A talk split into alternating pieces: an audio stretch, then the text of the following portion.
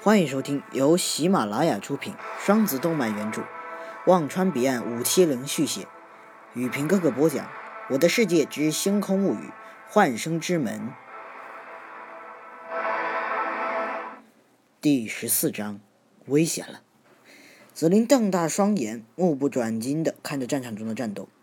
星宇一拳捶翻男子，男子脸上一青一块、紫一块，简直是没了人样。简直是没了人样。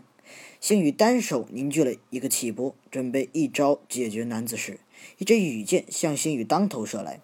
星宇头一歪，羽箭径直插入羽箭径直插入草地之中。一众万剑宗弟子从从天而降，一道道气波直逼星宇。星宇下意识闪现到众人的身后，雷神剑光华四射。雷光在万剑宗弟子之间不断炸闪，刹那间哀嚎声不绝于耳。星宇知道，自在极意功无法我长时间维持，必须速战速决。雷神剑，星宇举起雷神剑，刹那间引动天地灵力，空中雷电炸闪不断。星宇现在太弱了，以他幻境的实力，加上自在极意功，虽然很强，但想杀杀死一群幻灵境的强者。简直难如登天！哈！星宇一剑斩下，狂猛的雷电之力奔着万剑宗弟子而去。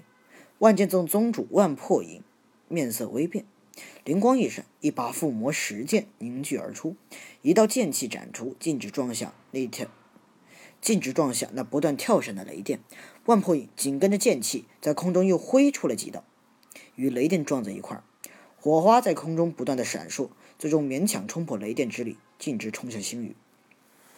星宇目光微寒，一个闪身出现在万破影不远处。